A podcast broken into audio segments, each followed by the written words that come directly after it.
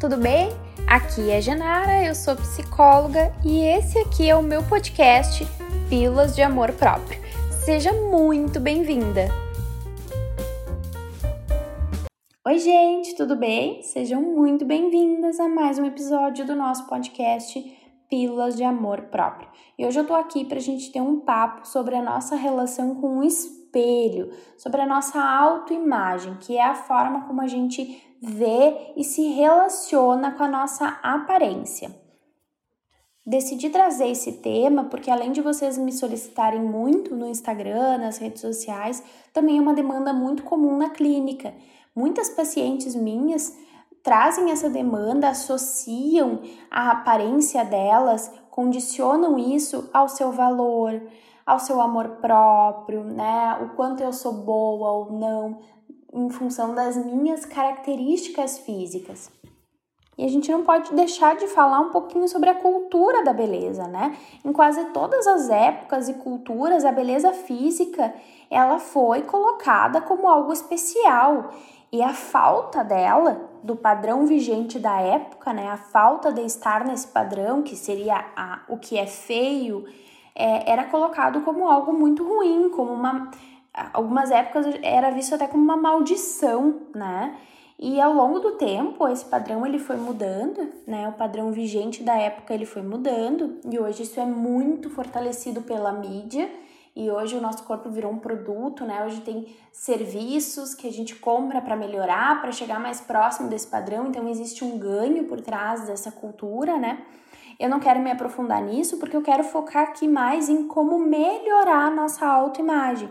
Mas é importante a gente falar sobre isso, porque essa comparação que a gente faz com o nosso corpo, com pelo corpo uh, padrão, pelo corpo perfeito, ela pode sim causar muitos prejuízos. E a formação da nossa autoimagem pode ser muito prejudicada nesse sentido, e isso começa desde lá da infância, no momento do bullying, no momento das relações onde a, as crianças mais fora desse padrão acabam sendo excluídas, maltratadas. Às vezes isso acontece dentro da família, né? Aquela família, entre aspas, pró-beleza que acaba uh, excluindo um pouco mais ou sendo muito rígida, muito exigente com aquele com aquela pessoa da família que não não tá tão perto desse padrão, que não é considerada tão bela, tão bonita.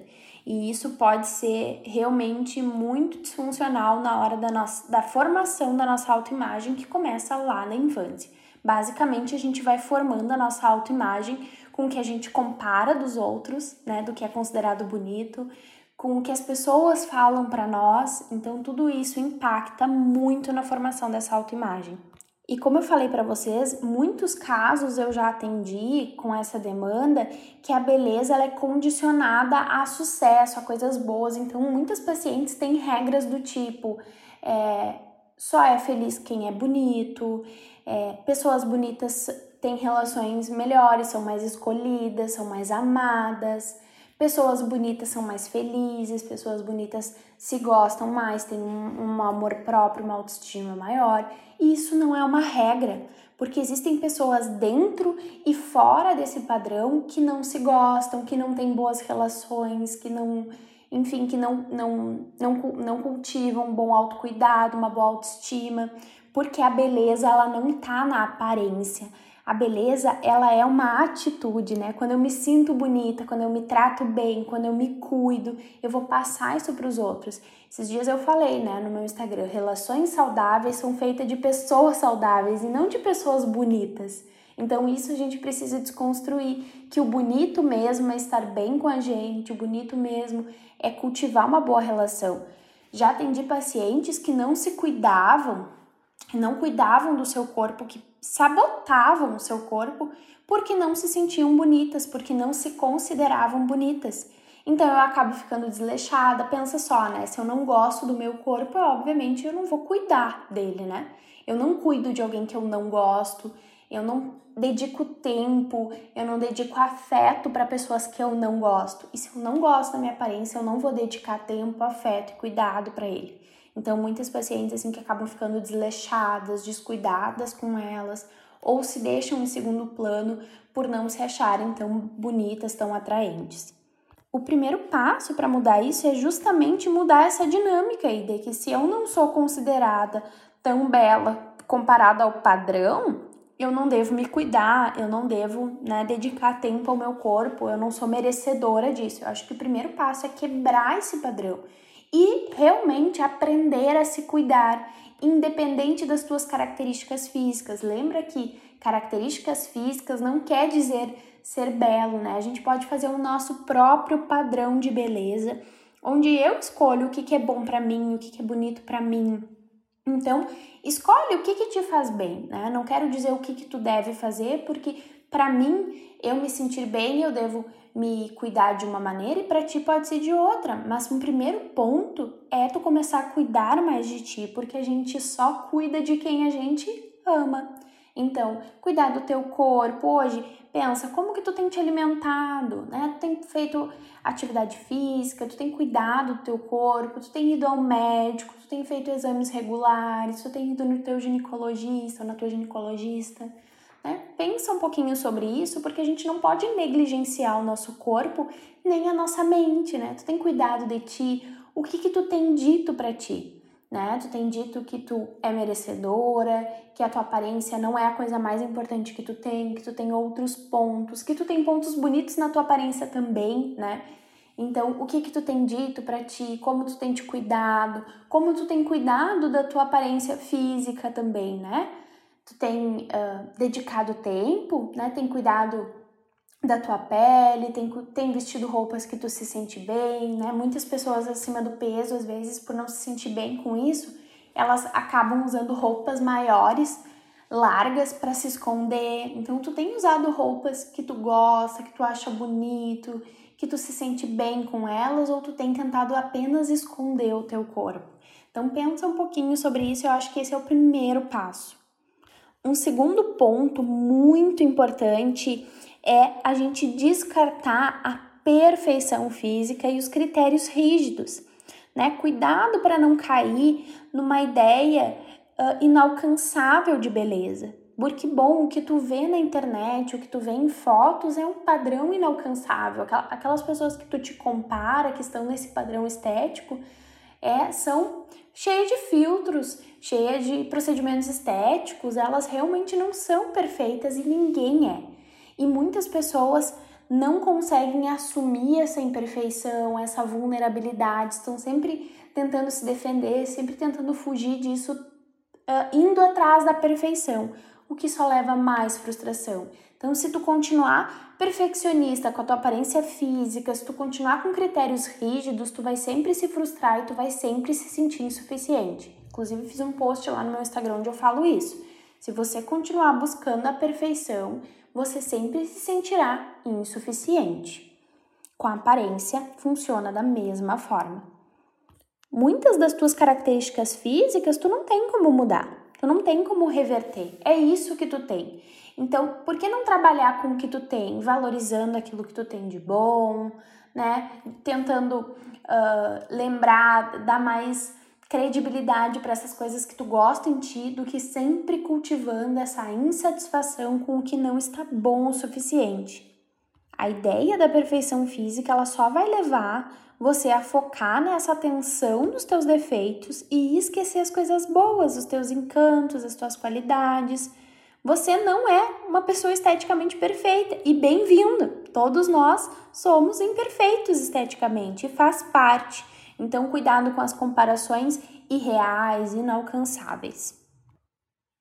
Outro ponto que eu gosto muito que o Walter Rizzo, um autor que fala muito sobre autoestima, traz em um dos seus livros, é que a nossa autoimagem ela é transmitida aos outros. Se a gente se sente uma pessoa pouco atraente, pouco interessante, provavelmente a gente vai dar essa imagem aos outros. Por quê? Porque a gente vai se comportar dessa maneira mais insegura, com os ombros mais caídos, aquela postura mais insegura. Então ele traz que a beleza é uma atitude, que se a gente tiver pena da gente, os outros também vão ter pena, que se a gente sentir dó da gente, os outros também vão sentir. Se a gente se sentir como alguém desagradável, a gente vai ser rejeitado porque a gente vai se sabotar, vai acabar agindo de uma maneira que seja de acordo com isso. Então ele sugere assim: experimente fazer o papel de alguém que está satisfeito com o seu corpo para ver como se sente. Treine essa conduta por um tempo, sinta-se irresistível e tente se comportar como tal, sem se transformar em alguém chato. Aqui estou, isso é o que eu sou, e se você não gostar, eu sinto muito. E então ele traz que a gente adotar né, essa, essa nova regra, quebrar essa regra de imperfeição, de vergonha que a gente carrega e dizer: não, agora eu vou me sentir bem comigo, eu vou me cuidar e eu vou sair na rua confiante. Provavelmente isso vai ser mais transmitido e as pessoas também vão nos ver de uma forma mais positiva. Eu acho bem bacana e acho um bom exercício para a gente testar. Além disso, a nossa aparência física é somente um dos nossos pontos da nossa essência. A gente vai muito além disso, né? A gente, além de ser bonita ou feia esteticamente, a gente tem outras características que são muito importantes. Sou uma pessoa gentil, eu sou uma pessoa inteligente, eu sou uma pessoa interessante, eu sou uma pessoa educada, eu sou engraçada, eu sou afetuosa, eu sou alegre né? Quem mais eu sou além da minha aparência física? Não coloca todo o teu valor na tua aparência física, porque não é assim que funciona. Provavelmente tu já passou por alguma experiência de achar alguém muito, muito, muito atraente fisicamente, passar cinco minutos com aquela pessoa e a pessoa perder a beleza dela para ti de tão desinteressante, de tão rude, de tão grosseira que aquela pessoa é, né? Provavelmente tu já passou por algo assim, né? De a pessoa acaba perdendo a beleza. E eu li uma vez, eu não lembro, eu não lembro exatamente onde, mas acho que foi uma aula que eu assisti, que é quanto, uma pesquisa que mostra que quanto mais a gente conhece as pessoas e gosta do que a gente conhece, mais atraente elas se tornam para nós. Então a atração, ela tem muito mais a ver com essa com essa esse monte de características, né? Essa essência mesmo, que inclui as minhas características da minha personalidade, que inclui os meus valores, que inclui quem eu sou, o que eu pratico e como eu trato as pessoas e como eu também me trato. Então, não pega a característica física como o centro da tua vida. Lembre, cultive outras qualidades, saiba os teus valores, pratique assertivamente, assiduamente isso no teu dia a dia.